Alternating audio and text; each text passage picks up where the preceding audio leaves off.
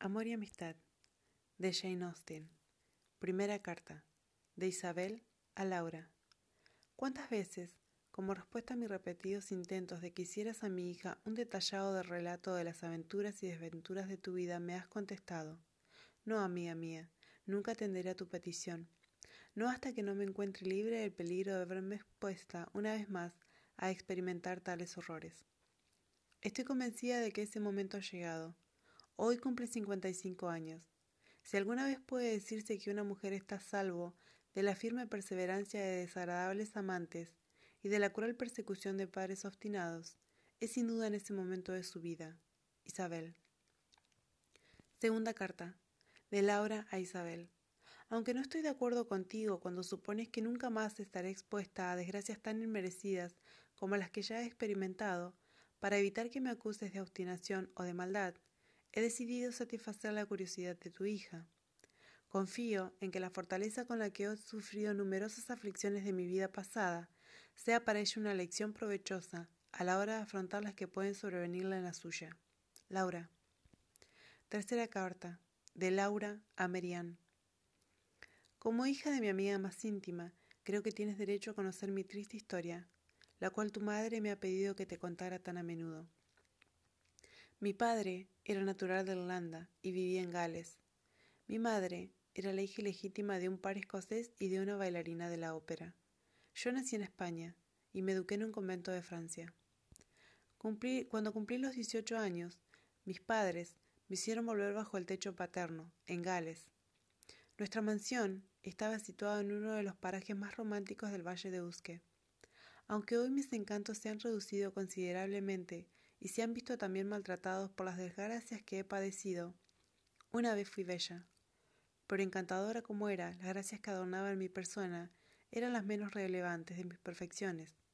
Era dueña de todas las cualidades más destacadas y usuales de mi sexo. Durante mi vida en el convento, el progreso que hacía en el estudio excedía siempre a la enseñanza recibida. Mis conocimientos eran muy superiores a los propios de mi edad, y pronto dejé atrás a mis maestros. Poseía al más alto nivel todas las virtudes con las que una persona puede verse adornada. En mí se daban cita todas las buenas cualidades y todos los sentimientos nobles.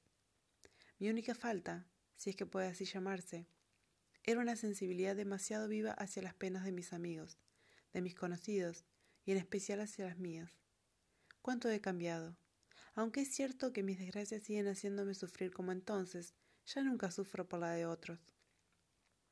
También mi talento comienza a desvanecerse y ya no puedo cantar tan bien como solía o bailar con la gracia con la que acostumbraba hacerlo.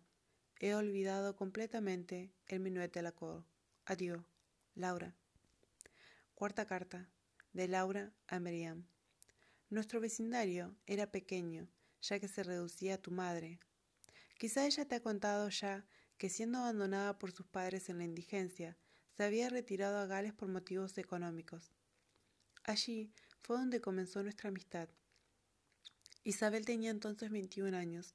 Aunque tanto su persona como sus modales eran agradables, nunca poseyó una centésima parte de mi belleza o de mis perfecciones.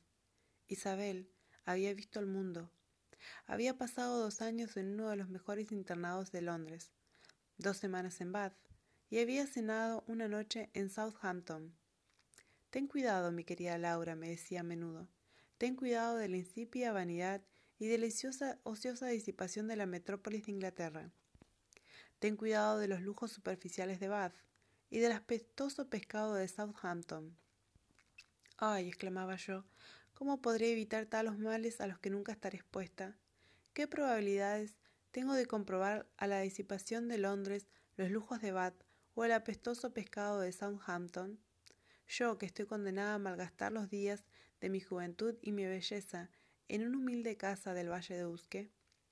Ah, qué poco pensaba entonces que pronto se me ordenaría abandonar esa humilde casa por los engañosos placeres del mundo. Adiós, Laura. Quinta carta de Laura a Miriam. Una noche de diciembre, Mientras mi padre, mi madre y yo conversábamos en torno al fuego, nos vimos muy sorprendidos por la violencia con que alguien llamaba a la puerta principal de nuestra casa rústica.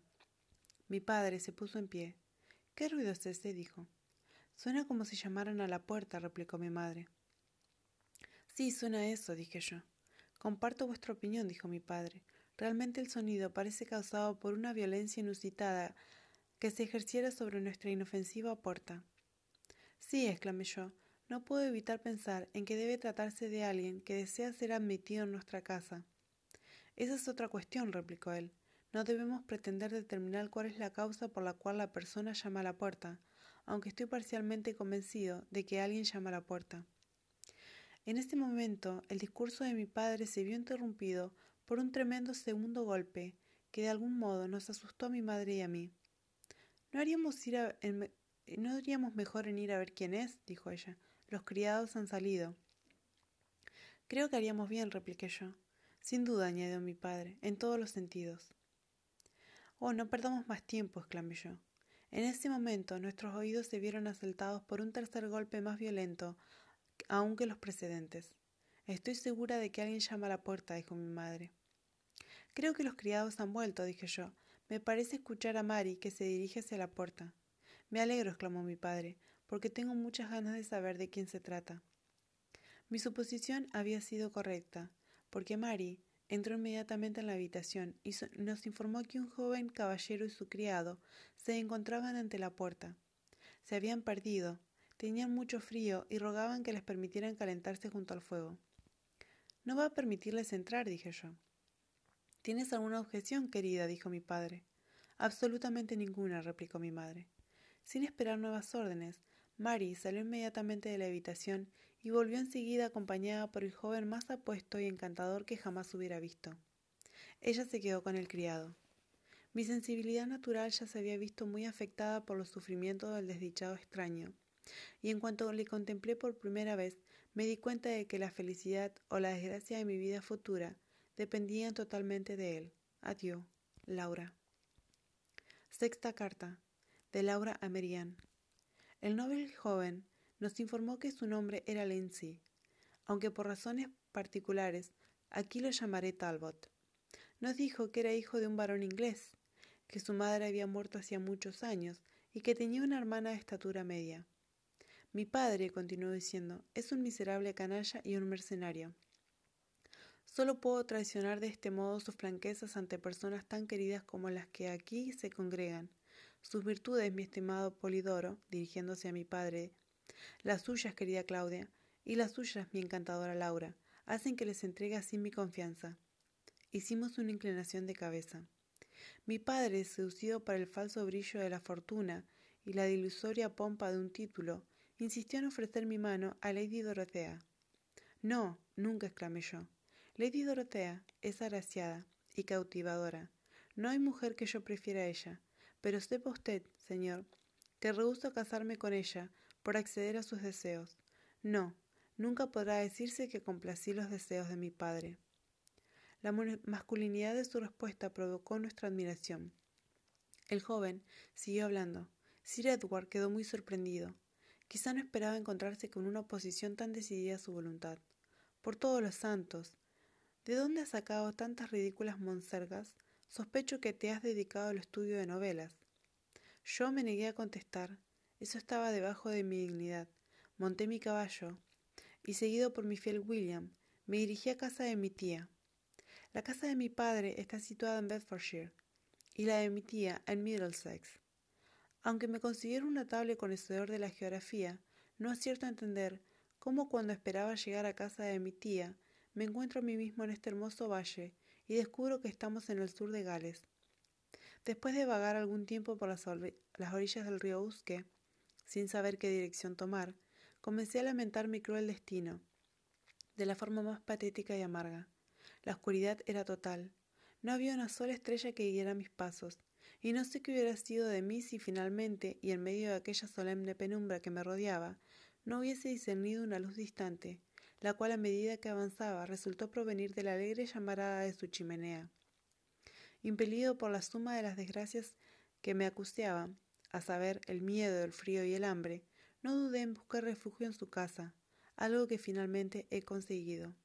Y ahora, adorable Laura, continuó tomando mi mano, ¿cuándo podré, si es que es posible, albergar esa esperanza de obtener una recompensa por todos los terribles sufrimientos que he padecido durante el tiempo que ha durado mi afecto por ti, objeto de todas mis aspiraciones? ¿Cuándo me recompensarás con tu persona? En este instante, querido y encantador Edward, repliqué yo. Nuestra unión fue inmediatamente bendecida por mi padre, que aunque nunca se ordenara sacerdote, había sido educado para ingresar al seno de la iglesia. Adiós, Laura. Séptima carta de Laura Meriam. Después de nuestro matrimonio, permanecimos solo unos días en el valle de Usque. Una vez me hube despedido afectuosamente de mi padre, mi madre y mi Isabel, me dirigí con Edward a casa de su tía en Middlesex. Filipa nos recibió con grandes muestras de cariño. Mi llegada constituyó sin duda una agradable sorpresa para ella, no solo porque no sabía nada de mi matrimonio con su sobrino, sino también porque no tenía la más remota idea de mi existencia. Augusta, la hermana de Edward, estaba de visita en la casa cuando llegamos. Encontré que era exactamente como su hermano me la había descrito, de estatura media. Augusta me recibió con la misma sorpresa que Filipa, aunque no con la misma cordialidad. Había una desagradable frialdad y una reserva amenazante en la forma en que me recibió, igualmente perturbadora e inesperada. Ni rastro de la interesante sensibilidad o amable simpatía que debían haber distinguido sus modales y sus palabras en el momento en que fuimos presentadas. Su lenguaje no era cálido ni afectuoso. Sus miradas no eran ni alegres ni cordiales. Sus brazos no se abrieron para recibirme en su corazón, aunque yo tendiera los míos para estrecharlos contra el mío. Una breve conversación entre Augusta y su hermano, que escuché accidentalmente, aumentó mi rechazo hacia ella, y me convenció de que su corazón estaba tan poco preparado para los dulces lazos del cariño como para el atractivo intercambio de la amistad. ¿Crees que mi padre te perdonará alguna vez este imprudente enlace? decía Augusta. Augusta, replicó el noble joven, creía que tenías una opinión más alta de mí. Deberías imaginar que no iba a degradarme de forma tan abyecta como para considerar la opinión de mi padre en ninguno de mis asuntos, más aún tratándose de un asunto de importantes consecuencias para mí. Dime con sinceridad, Augusta, ¿alguna vez has visto consular su parecer o seguir un consejo cualquier menudencia desde que tenía quince años? Edward, replicó ella, es demasiado modesto a la hora de elogiarte a ti mismo. Solo desde que tenías quince años, mi querido hermano. Te concedo que desde que tenías cinco o cuatro años no has contribuido voluntariamente a la más mínima satisfacción de nuestro Padre.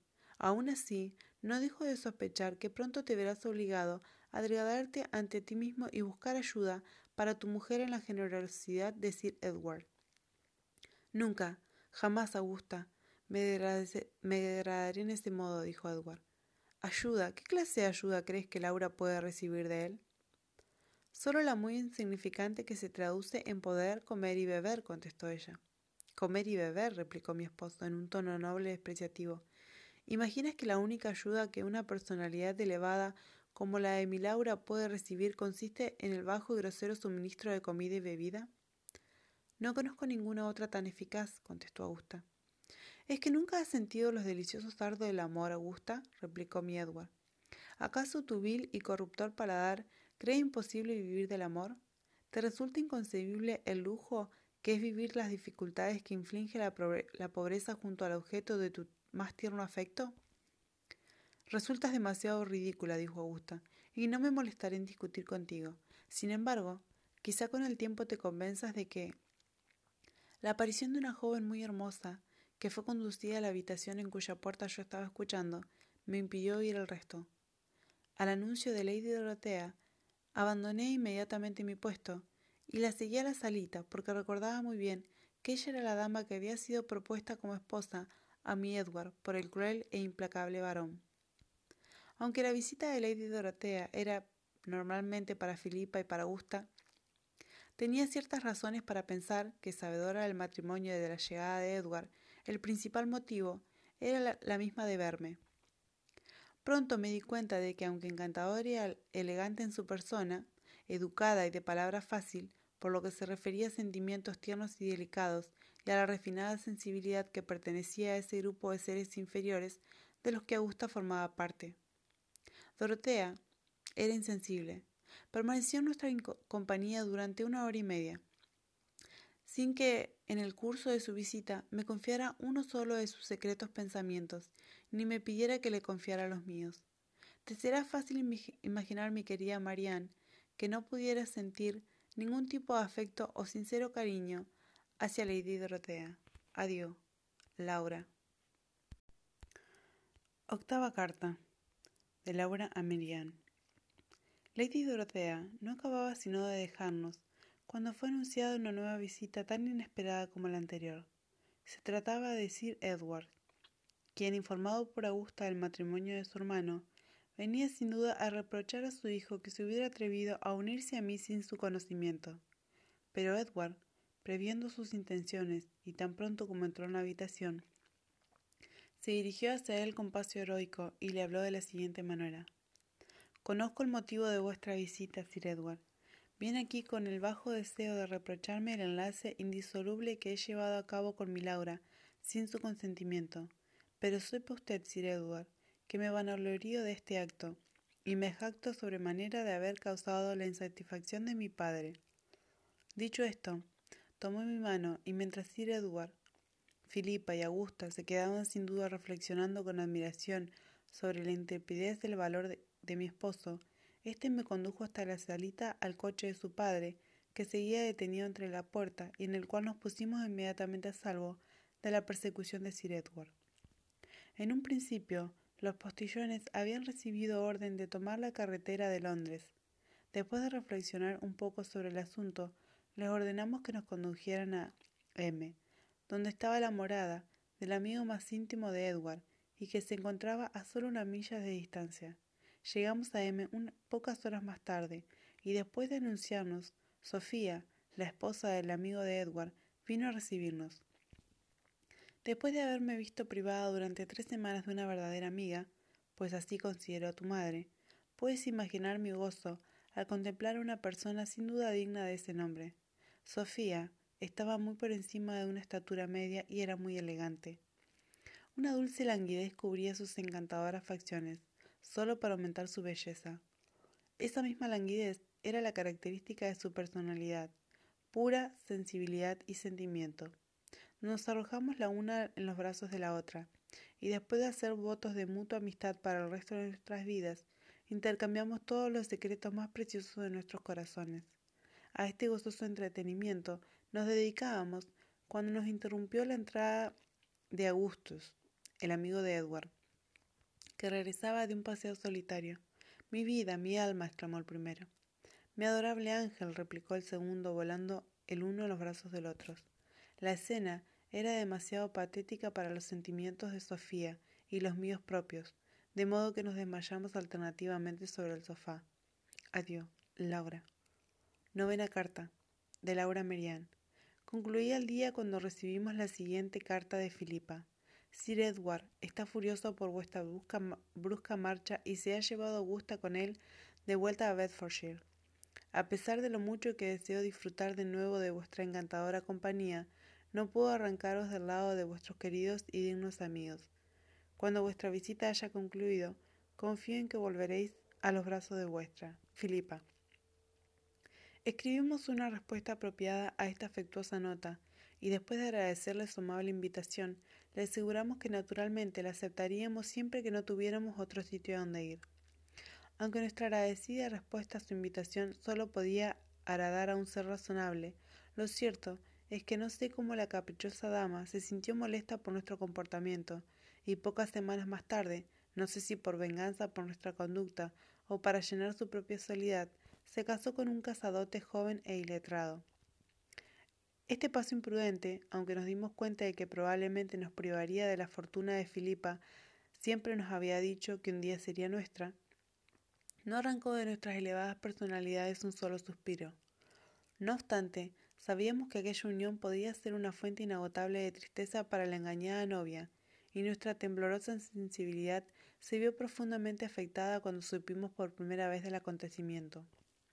los afectuosos ruegos de Augustus y de Sofía de que consideráramos su casa como nuestro hogar para siempre, nos convencieron enseguida, y decidimos no abandonarlos nunca.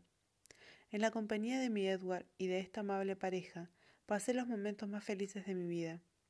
El tiempo transcurría de la forma más deliciosa, entre muestras de mutua amistad y votos de amor inalterable, sentimientos que nunca se veían interrumpidos por la llegada de desagradables visitantes. Pero Augustus y Sofía habían tenido buen cuidado en, al llegar por primera vez a aquel vecindario, informar a las familias de los alrededores de que como su felicidad se centraba totalmente en ellos mismos, no deseaban otro tipo de relaciones. Pero mi querida Marianne, aquella felicidad de la que gocé entonces era demasiado perfecta para durar. El más severo e inesperado de los golpes vino a destruir en un instante toda sensación de placer. Convencida como debes estarlo, por todo lo que te he dicho hasta ahora sobre Augustus y Sofía, de que nunca hubo una pareja más feliz, no tengo casi que decirte que su unión había sido contraria a los deseos de sus crueles y mercenarios padres, quienes en vano habían tratado con una obstinada perseverancia de obligarles a casarse con personas a las que odiaban. Si bien con una fortaleza heroica digna de ser relatada y admirada, habían rechazado constantemente someterse a un poder tan despótico.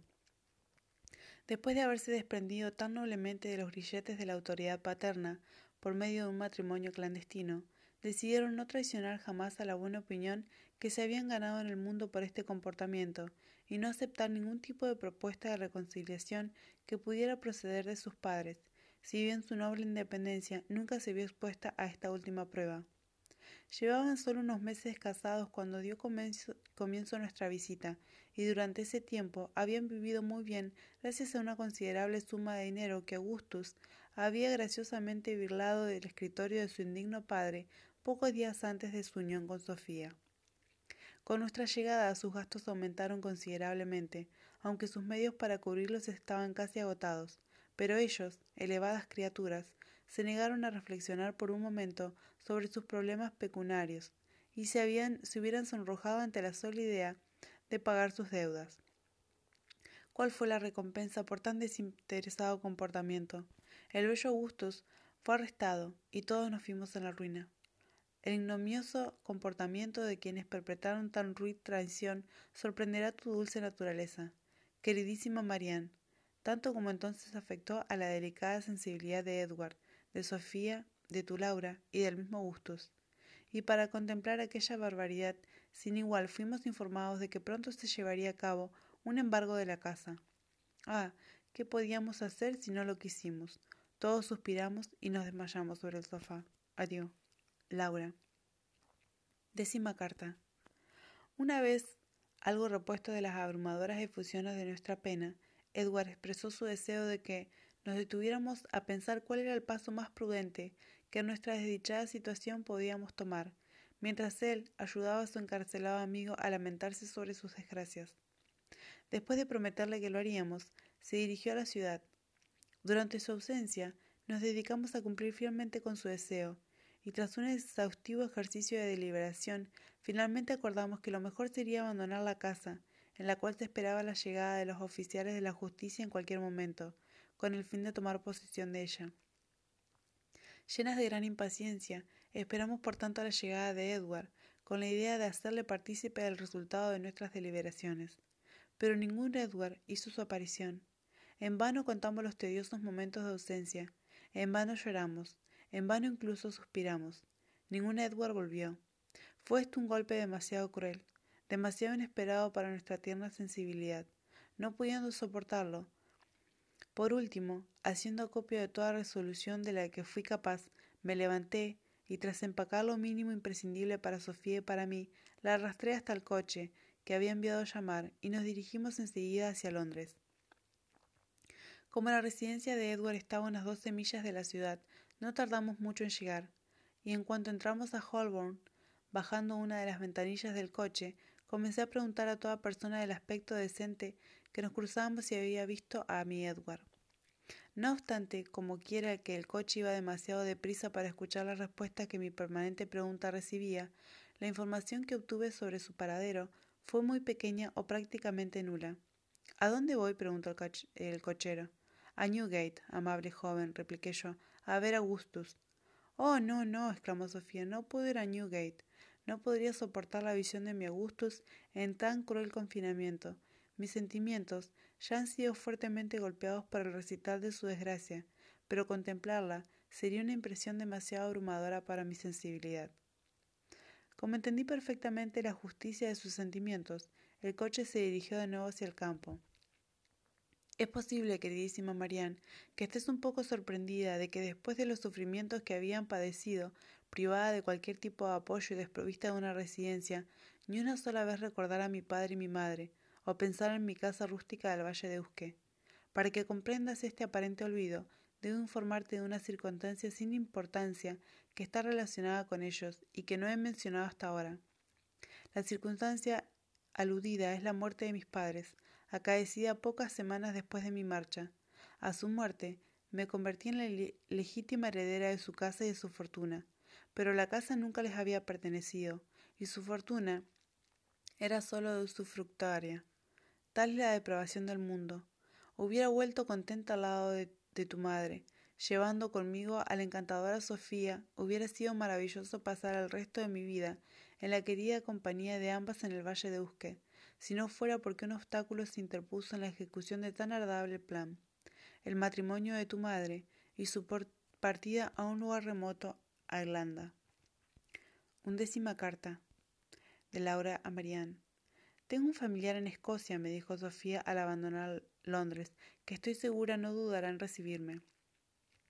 Le digo entonces al mozo que nos lleve ahí, dije yo aunque después de pensarlo mejor añadí ay, quizás sea un viaje demasiado largo para los caballos. No queriendo, sin embargo, actuar movida por mi inadecuado conocimiento de la fuerza y las cualidades de los caballos, consulté con el cochero, quien se mostró completamente de acuerdo conmigo sobre el particular. Decidimos, por lo tanto, cambiar de caballos en la siguiente ciudad y hacer rápidos relevos durante el resto del viaje. Al llegar a la última hospedería, de nuestro camino que se encontraba solo unas cuantas millas de la casa familiar de Sofía, y para evitar imponerle nuestra compañía desconsiderada e inesperadamente, escribimos con muy buena caligrafía una nota muy elegante en la que decíamos un relato de nuestra menesterosa y melancólica situación, así como de nuestra intención de pasar algunos meses con él en Escocia. Tan pronto como enviamos esta carta, nos preparamos para seguirla en persona, y nos disponíamos a subir al coche con tal propósito, cuando nuestra atención se vio atraída por la entrada de un coche coronado con escudo y tirado por cuatro caballos en el patio de la hospedería. Un caballero bastante entrado en años descendió de él. Su primera aparición hizo que mi sensibilidad se viera maravillosamente afectada, y cuando le miré por segunda vez, una simpatía instintiva me susurró al corazón que se trataba de mi abuelo. Convencida de que no podía equivocarme en aquella conjetura, salté inmediatamente del coche en el que acababa de entrar y siguiendo al venerable extraño hasta la habitación a la que fue conducido, me arrodillé ante él y le rogué que me reconociera como su nieta. Él se detuvo y después de haber examinado detenidamente mis rasgos, me levantó del suelo y teniéndome sus familiares brazos se abrazó a mi cuello exclamando Te reconozco. Sí, querida, resemblanza de mi Laurina, y la hija de mi Laurina, dulce imagen de mi Claudia, y de la madre de mi Claudia. Te reconozco como la hija de una y la nieta de la otra. Mientras me abrazaba de manera tan tierna, Sofía, sorprendida por mi precipitada partida, entró a la habitación buscándome. Tan pronto el, venerable par posó su mirada en ella, exclamóle lleno de sorpresa. Otra nieta, sí, sí, veo que eres la hija, de la, la hija mayor de mi Laurina. Tu parecido con la bella Matilda lo proclamo con claridad.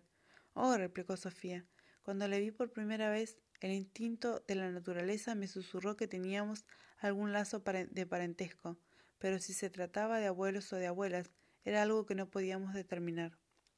Él la rodeó con sus brazos, y mientras permanecían abrazados tiernamente así, la puerta de la habitación se abrió, y el más hermoso joven hizo su aparición.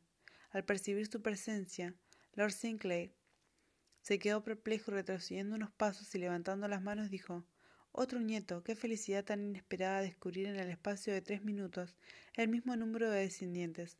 Seguro que estoy que se trata de Finlander, el hijo de la tercera hija de mi Laurina, la amable Berta. Solo falta la presencia de Gustavus para completar la unión de los queridos nietos de mi Laurina. Y aquí está, dijo un agraciado joven, que en ese momento entró a la habitación. Aquí está Gustavo, que deseabas ver. Soy el hijo de Ágata, la cuarta y más joven de las hijas de Laurina. En verdad lo eres, replicó Sinclair. Pero dime, ¿tengo más nietos en la casa? Ninguno más, mi señor. Entonces cuidaré de vosotros sin más dilación.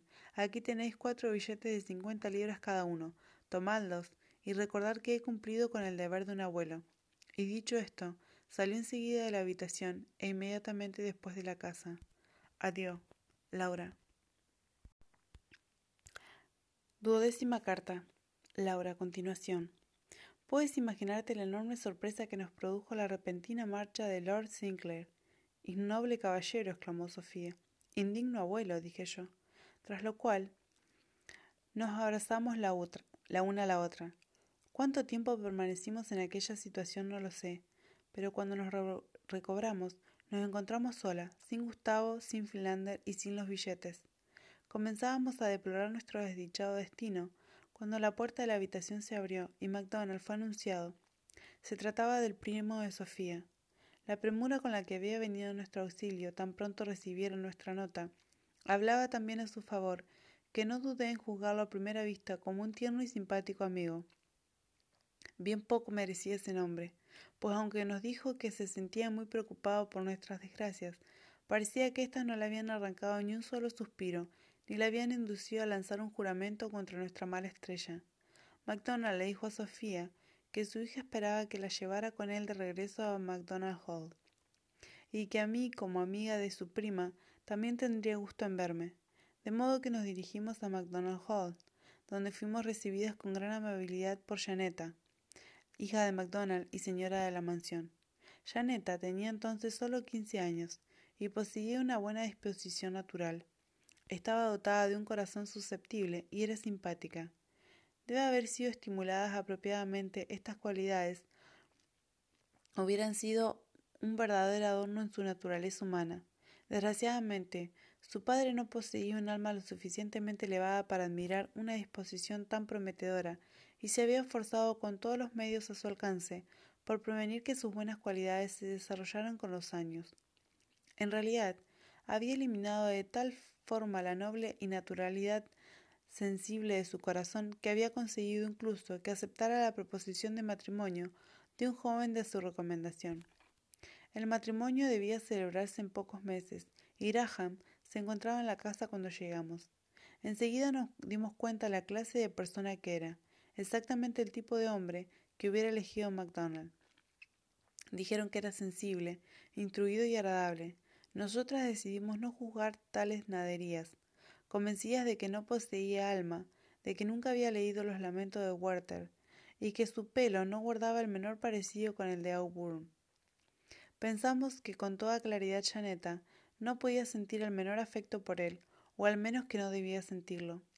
La misma circunstancia de que el joven era la elección de su padre hablaba tanto en su contra que incluso si en todo lo demás hubiese podido merecer ser su esposo, aquella circunstancia debía ser causa suficiente a los ojos de Janeta para rechazarle. Decidimos exponerles estas consideraciones a una luz adecuada, sin dudar del éxito que obtendríamos ante una persona de naturaleza tan bien dispuesta, cuyos errores tan solos habían sido inducidos por falta de una apropiada confianza en sí misma y de un oportuno desdén de su padre. Su respuesta fue todo lo favorable que habíamos esperado. No tuvimos ninguna dificultad en convencerla de que era imposible que amara a Graham, y de que su padre, su deber era desobedecer a su padre. La única cosa que parecía hacerle dudar era nuestro convencimiento de que debía unirse a otra persona. Durante algún tiempo declaró una y otra vez que no conocía a ningún joven por el cual sintiera el menor afecto. Sin embargo, después de explicar que aquello era imposible, terminó por afirmar que creía que el capitán Mackenzie le gustaba más que ningún otro. Esta confesión nos satisfació, y después de enumerar las buenas calidades de Mackenzie y de asegurarle que estaba locamente enamorada de él, deseábamos saber si alguna vez éste le había declarado su afecto. Además de que nunca me lo ha declarado, no tengo razones para creer que haya sentido nunca algo por mí, dijo Janeta. De que te adora, replicó Sofía, no hay duda. El afecto debe ser mutuo, ¿No te ha mirado nunca con admiración? ¿Alguna vez te ha apretado la mano con ternura? ¿Se le ha escapado una lágrima involuntaria y ha salido de la habitación de forma brusca? Nunca que yo recuerde, replicó ella. Siempre salido de la habitación cuando su visita había terminado y no se ha marchado de forma brusca o sin hacer una reverencia antes. Sin duda, querida, debes estar equivocada, dije yo, porque es absolutamente imposible que se haya separado de ti sin confusión, desesperación y precipitación. Considéralo un momento, Janeta, y te convencerás de lo absurdo que es suponer que pudiera ser una reverencia o comportarse como cualquier persona. Después de dejar ese punto bien atado para nuestra satisfacción, el siguiente paso era determinar la forma en que debíamos informar a Mackenzie de la favorable opinión que Janeta tenía de él. Finalmente decidimos hacérsela conocer por medio de una carta anónima que Sofía redactó de la siguiente manera. Oh feliz amante de la bella Janeta, oh envidiable poseedor de su corazón cuya mano ha sido destinada a otra, ¿Por qué prolongas de esta forma la confesión de tu afecto al amable objeto del mismo? Oh, considera que en pocas semanas habrá concluido toda soñada esperanza que ahora puedas albergar al unirse la infortunada víctima de la crueldad de su padre y al execrable odio de Graham. ¿Por, ¿Por qué me favoreces tan cruelmente la proyectada miseria de su vida y de la tuya propia, retrasando una confesión que sin duda te atormenta desde hace tiempo? Una unión secreta podrá asegurar de inmediato la felicidad de ambos.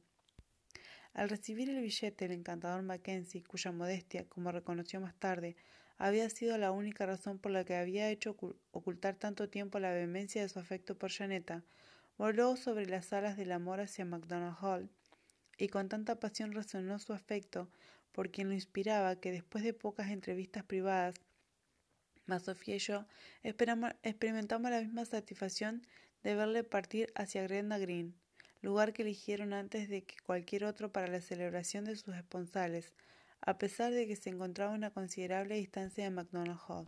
Adiós, Laura. Décimo tercer carta. Laura, continuación. Habían pasado casi dos horas de su marcha sin que MacDonald o Graham hubiesen sospechado nada del asunto, y esto ni siquiera hubiera llegado a suceder de no haber sido por un pequeño accidente. Un día en que Sofía, con su propio juego de llaves, abrió un cajón privado de la biblioteca de McDonald, descubrió que ese era el lugar donde se guardaban sus documentos importantes, entre ellos algunos billetes de banco de gran valor.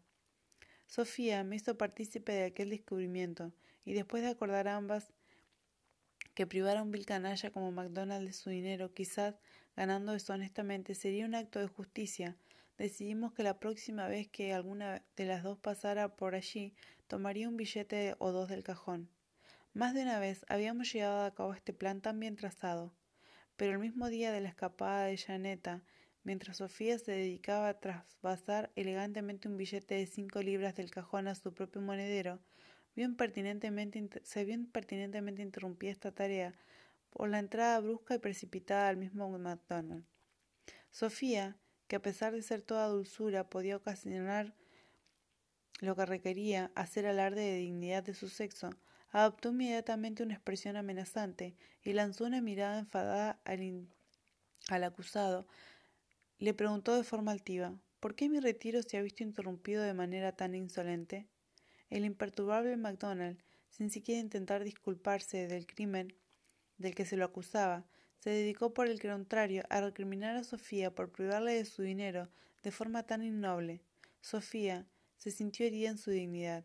Canalla, exclamó ella, volviendo a poner el billete en el cajón. ¿Cómo te atreves a acusarme de un acto cuya sola idea me hace sonrojar?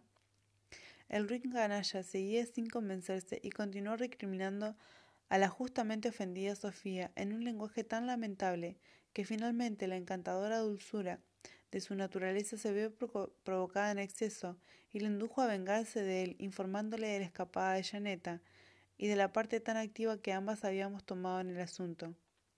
En aquel punto de la disputa entré a la biblioteca y como podrás imaginar me sentí tan ofendida como Sofía ante las retorcidas acusaciones del malevolente y despreciable MacDonald. Ruin, villano, grité, ¿cómo se atreve a ensuciar la inmaculada reputación de tan excelsa y brillante mujer? ¿Y por qué no sospecha igualmente de mi inocencia? Tranquilícese a ese respecto, señora, replicó él, y permítame que le diga que si sospecho y que por lo tanto deseo que ambas abandonen esta casa en menos de media hora. Lo haremos encantada, contestó Sofía. Hace mucho tiempo que nuestros corazones sienten un gran odio por vos, y nada salvo nuestra amistad por vuestra hija nos ha retenido tanto tiempo bajo vuestro techo. Su amistad por mi hija se ha visto enormemente ejemplificada al haberla arrojado en los brazos de un vulgar cazadote, replicó él. Sí, exclamé yo, entre tantas desgracias pensar que por medio de este acto de amistad hacia Janeta no tenemos ya ninguna obligación con su padre, nos proporcionará sin duda cierto consuelo. No dudo que para sus mentes elevadas este sea un pensamiento muy gratificante, dijo él. Tan pronto como empacamos nuestro guardarropa y nuestros objetos de valor, abandonamos McDonald Hall. Después de caminar una milla y media, nos sentamos junto a la orilla de un claro y límpido arroyo para reflejar nuestros miembros agotados. En un lugar se prestaba la meditación. Un bosque de grandes olmos nos protegía del este, un lecho de grandes ortigas del oeste.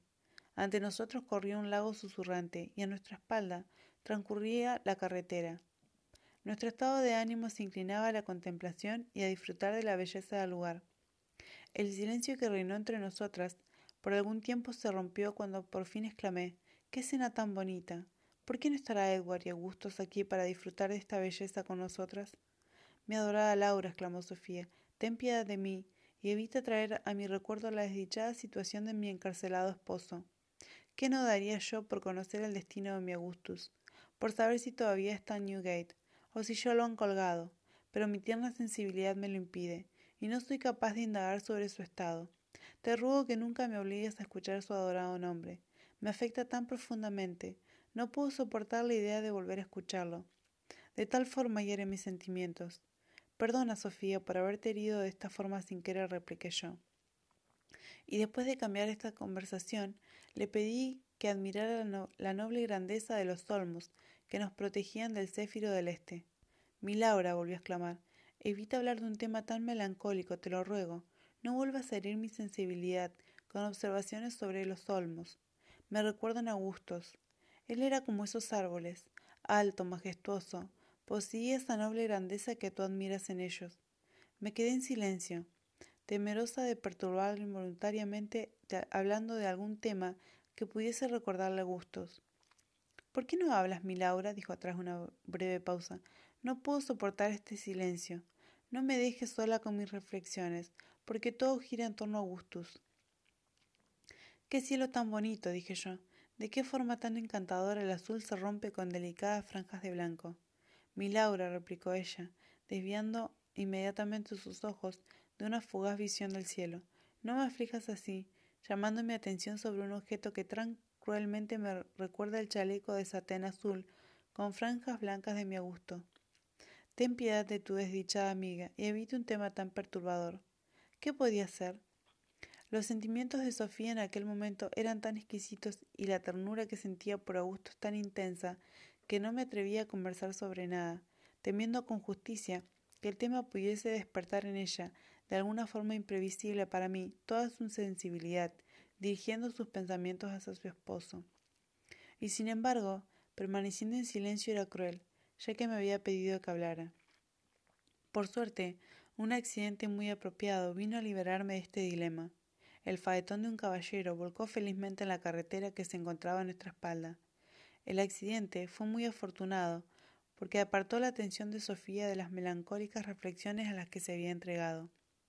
Abandonando instantáneamente nuestro asiento, corrimos a rescatar a aquellos que, solo unos minutos antes, ocupaban una situación tan elevada, viajando como viajaban en un alto faetón muy a la moda, y que ahora yacían en el suelo, cubiertos de polvo que eran tema para la reflexión sobre los inciertos placeres de este mundo, no hubiesen surgido ese faetón y la vida del coronel Wolseley.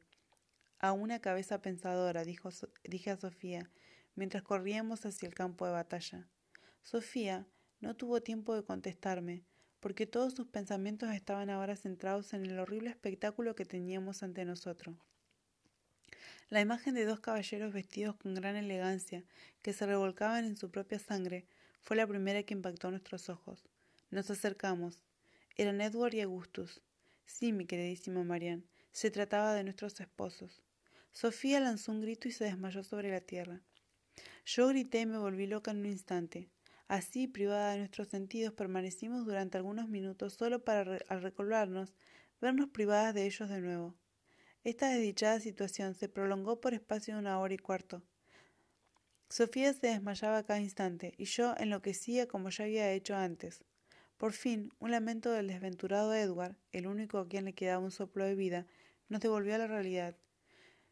Si hubiéramos imaginado que alguno de los dos estaba con vida todavía, seguramente hubiéramos reservado parte de nuestro dolor, pero como al contemplarles por primera vez supusimos que habían muerto, pensamos que lo único que podíamos hacer era dedicarnos a lo que nos dedicábamos.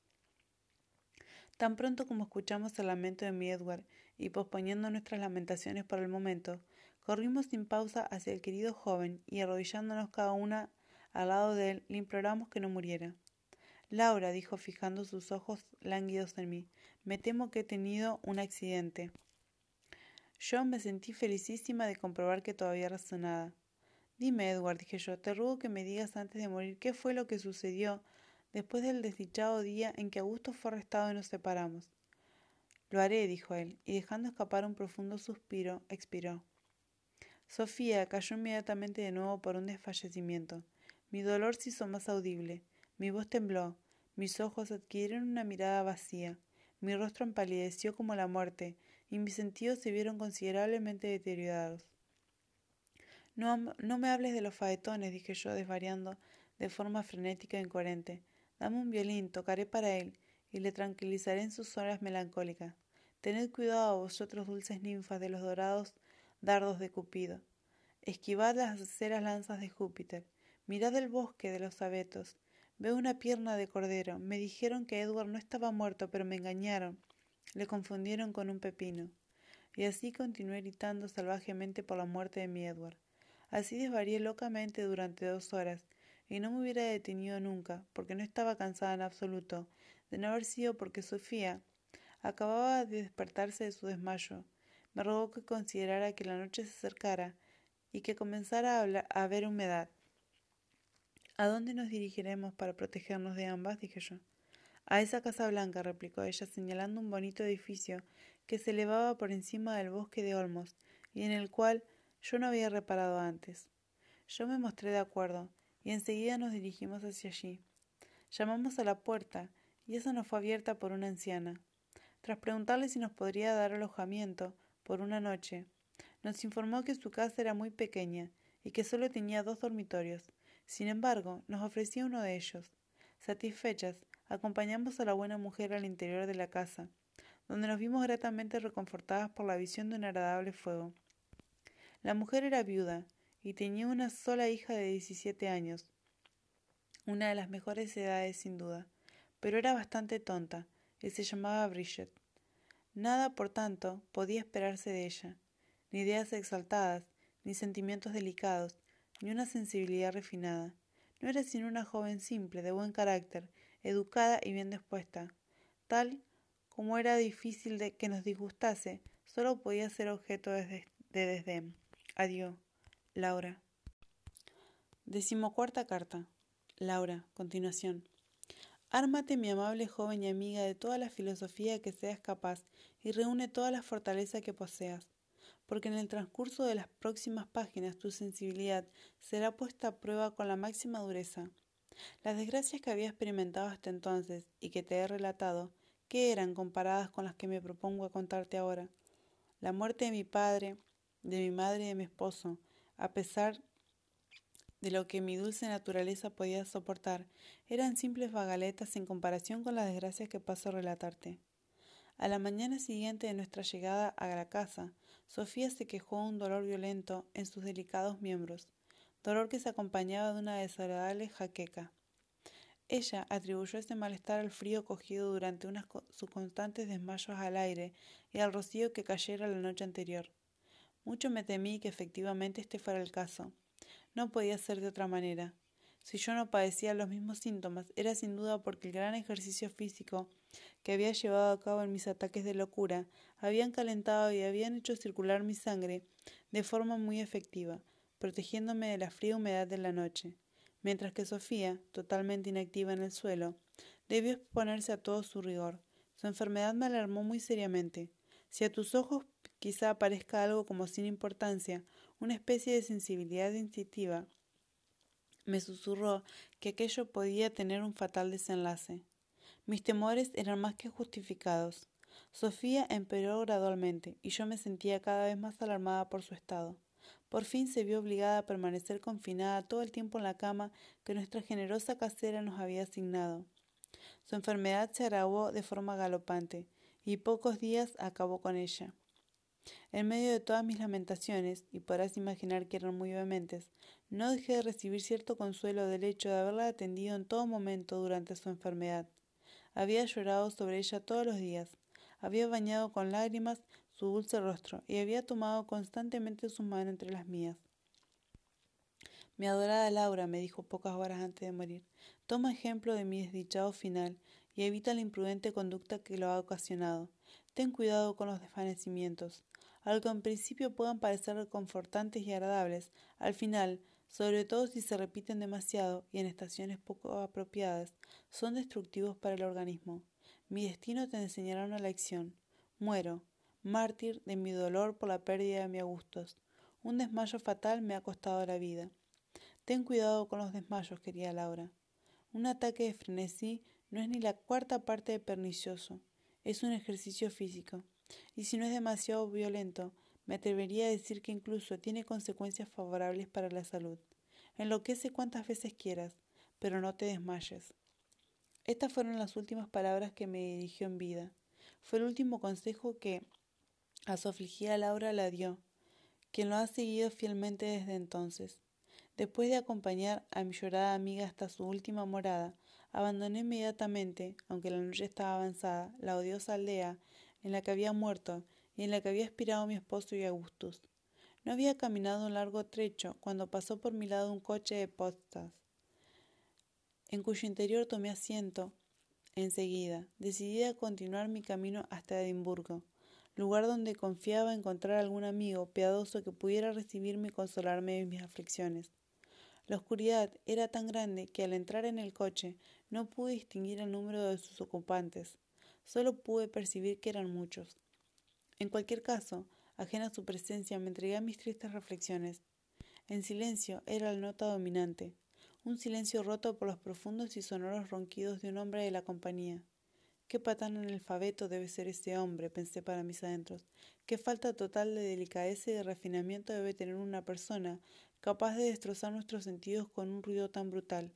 Estoy segura de que es capaz de las peores acciones. Seguro no hay un crimen, por terrible que sea, que un personaje como este no sea capaz de perpetrar. Así razonaba para mis adentros, y sin duda aquellas debían ser las reflexiones de mis compañeros de viaje. Por fin la luz del día me permitió contemplar al villano sin conciencia que había perturbado tan violentamente mis sentimientos. Se trataba de Sir Edward, el padre de mi fallecido esposo. A su lado se sentaba Augusta, y al mismo lado del asiento iban sentadas tu madre y Lady Dorotea. Imagina mi sorpresa al encontrarme así sentada entre mis antiguos conocidos. Sí, mi perplejidad era ya grande, ésta se vio en medida incrementada cuando al mirar por la ventanilla descubrí al esposo de Filipa y a la misma Filipa sentada a su lado sobre el pescante y cuando al mirar hacia atrás vi a Philander y a Gustavos en el asiento exterior. Oh cielos, exclamé. ¿Es posible que tan inesperadamente me vea rodeada de mis familiares y mis conocidos más directos? Estas palabras despertaron al resto de la compañía, y todas las miradas se dirigieron a la esquina del coche en la que iba sentada. Oh, Isabel, continuó arrojándome por encima de Lady Dorotea en sus brazos. Recibe una, una, vez más en tu seno a la infortunada Laura. La última vez que nos vimos, en el Valle de Usque, yo era feliz por haberme unido al mejor de los Edward. Tenía un padre y una madre, y no conocía desdicha. Pero ahora, privada de toda amistad, salvo la tuya. ¿Cómo? interrumpió Augusta. ¿Significa eso que mi hermano ha muerto? Dinos, ¿qué ha sido de él? Sí, fría e insensible ninfa, repliqué yo Aquel infortunado, Sagal, tu hermano, ya no existe, y ahora puedes alegrarte de ser la heredera de la fortuna de Sid Edward. Aunque la había despreciado desde el día en que escuché su conversación con mi Edward, me comporté civilizadamente y ante los ruegos de Sir Edward y de ella misma, les prometí contarle todo el melancólico asunto. Ambos se sintieron muy afectados. Incluso el pétreo corazón de Sir Edward y el insensible de Augusta dieron muestras de haber sido tocados por el dolor de aquella historia. A petición de tu madre, hice un relato de todas las desgracias que habían recaído sobre mí desde que nos separásemos, y así hablé del encarcelamiento de Augustus y de la ausencia de Edward, de nuestra llegada a Escocia, del inesperado encuentro con nuestro abuelo y con nuestros primos, de nuestra llegada a MacDonald Halls, de la singular ayuda que habíamos prestado a Janeta, de la ingratitud de su padre, de su inhumano comportamiento, de sus inexplicables sospechas y del salvaje trato que nos dispensara, obligándonos a abandonar la casa, de nuestros lamentos ante la pérdida de Edward y de Augustus, y finalmente la triste muerte de mi adorada compañera.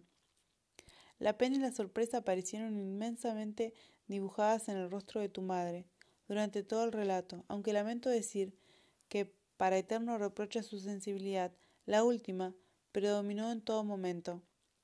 A pesar de que mi conducta había sido reprochable en el curso de todas mis aventuras y desventuras, ella intentó ver faltas en mi comportamiento ante muchas situaciones de las que me había hallado.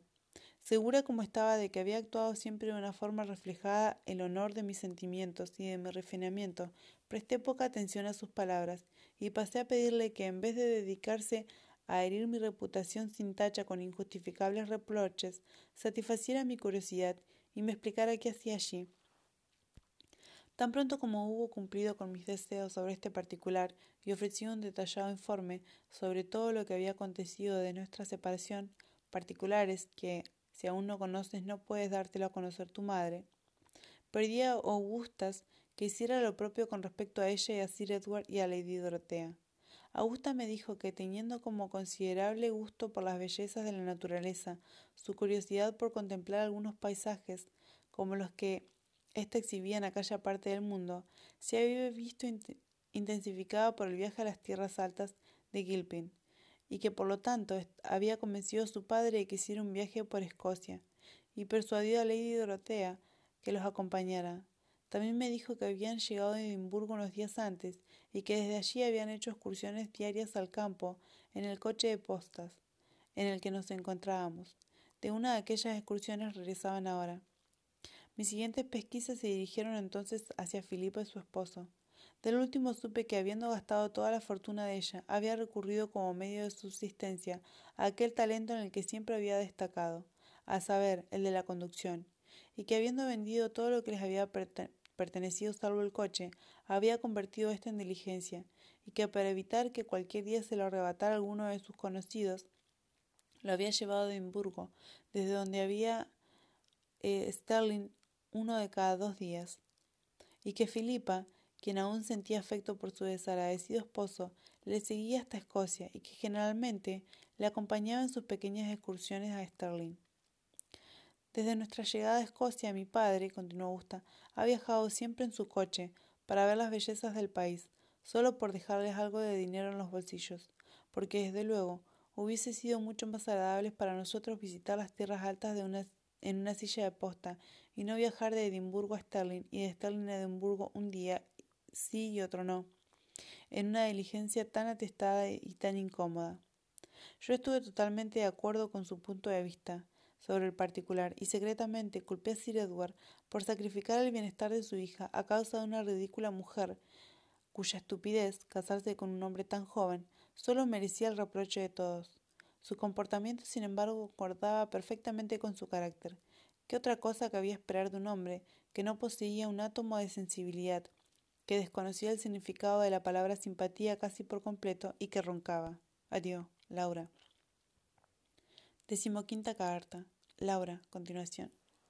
Cuando llegamos al pueblo donde debíamos tomar nuestro desayuno, decidí hablar con Philander y con Gustavus. Con ese propósito, tan pronto como bajé del carruaje, me dirigí hacia el asiento exterior y les pregunté con gentileza sobre, sobre su salud, expresándole mi preocupación por la incomodidad de su estado. En un principio parecieron confundidos por mi aparición, temiendo sin duda que les reclamara el dinero que nuestro abuelo me había entregado, y del que tan injustamente ellos me habían privado. Sin embargo, al ver que no mencionaba una palabra sobre el asunto, me pidieron que subiera con ellos para que pudiéramos conversar con mayor comodidad. Así lo hice, y mientras el resto del grupo se dedicaba a ingerir grandes cantidades de té verde y de tostadas con mantequilla, nosotros nos agasajábamos, de una forma mucho más refinada y sentimental, con una conversación íntima. Yo les informé sobre todas las cosas que me habían sucedido en el transcurso de la vida, y a petición mía, ellos me relataron todos los incidentes de la suya. Como ya sabes, somos los hijos de las dos hijas pequeñas de Lord Sinclair, una bailarina de la ópera de origen italiano. Ninguna de nuestras madres llegó a estar nunca completamente segura de la identidad de nuestros padres, aunque se cree que Finlander es el hijo de un tal Philip Jones, albañil, y mi padre, Gregory Staves, un fabricante de corsés de Edimburgo. Esto, sin embargo, no tiene demasiadas consecuencias, porque como nuestras madres nunca se casaron con ellos, no deshonraron nuestra sangre, que es de la más pura y antigua, antigua clase. Berta, la madre de Finlanda, y Agatha, mi propia madre, vivieron siempre juntas. Ninguna de las dos era demasiado rica. Originalmente su fortuna junta sumaba nueve mil libras, pero como siempre hicieron buen uso de ellas cuando teníamos quince años, éstas habían descendido a las novecientas. Estas novecientas estaban siempre guardadas en el cajón de una de las mesas que decoraba nuestro salón con el objeto de que estuvieran siempre a mano, movidos más bien por la circunstancia de que fuera tan fácil de tomar, bien por el deseo de independencia o por exceso de sensibilidad que siempre hemos poseído de manera notable, es difícil de saber. Lo que seguro es que al cumplir los quince años cogimos las novecientas libras y nos escapamos. Una vez con el dinero en la mano, decidimos dividirlo en nueve partes. La primera la destinamos a la comida, la segunda a la bebida, la tercera al alojamiento, la cuarta al transporte, la quinta a los caballos, y la sexta a los criados, la séptima a los entretenimientos, la octava a la ropa, y la novena a las hebillas de plata. Después de disponer de nuestros gastos para dos meses de esta forma, porque esperábamos que las novecientas libras nos duraban en ese tiempo, nos dirigimos rápidamente a Londres, y tuvimos la buena suerte de gastarlo en siete semanas y un día, es decir, seis días antes de lo que habíamos previsto. Tan pronto como nos desembarazamos del peso de tanto dinero, comenzamos a pensar en volver al lado de nuestras madres. Pero tras escuchar accidentalmente que ambas habían muerto de hambre, abandonamos la idea y decidimos unirnos a alguna compañía de actores ambulantes, ya que siempre habíamos sentido cierta inclinación por los escenarios. Así ofrecimos nuestro servicio a una de estas y fuimos aceptadas. Nuestra compañía era en verdad pequeña, reduciéndose al director y a su esposa y a nosotros mismos. Claro que así éramos menos a pagar. El único inconveniente era la gran escasez de obras que podíamos representar, escasez debido a la falta de actores para interpretar papeles. En cualquier caso, nosotros no nos preocupamos por ese tipo de menudencias. Una de nuestras actuaciones de mayor éxito fue Macbeth, en la que ambos estábamos realmente magníficos. El director interpretaba a Banquo y su esposa, a Milady Macbeth. Yo interpretaba a las tres brujas y Finlander al resto. A decir la verdad, esta tragedia no fue solo la mejor, sino también la única obra que representamos, y después de haberla llevado por los escenarios de toda Inglaterra y el país de Gales, vinimos a Escocia para cubrir el resto de Gran Bretaña. Casualmente nos encontrábamos acuartelados en aquel pueblo al que llegaste y donde conociste a tu abuelo. Cuando su coche entró en el patio de la hostería, reconociendo el escudo de armas al que pertenecía y sabiendo que Lord Sinclair era nuestro abuelo, decidimos intentar sacar algo de él descubriéndole nuestro parentesco. Ya conoces el éxito que tuvimos en esta empresa. Después de obtener las doscientas libras, abandonamos inmediatamente el pueblo, dejando que nuestro director y su esposa interpretaran Macbeth ellos solos, y tomamos la carretera de Sterling, donde gastamos nuestra pequeña fortuna con un gran eclat. Ahora nos dirigimos hacia Edimburgo, con la intención de medrar nuestra carrera interpretativa, y esta es mi querida prima, nuestra historia. Después de agradecer al amable joven su entretenido relato y de expresar a ambos mis mejores deseos de bienestar y felicidad, los dejé en su pequeño habitáculo y volví al lado de mis otros amigos, quienes me esperaban con impaciencia. Y así, queridísima Marianne, mis aventuras tocan casi su fin, al menos por el momento.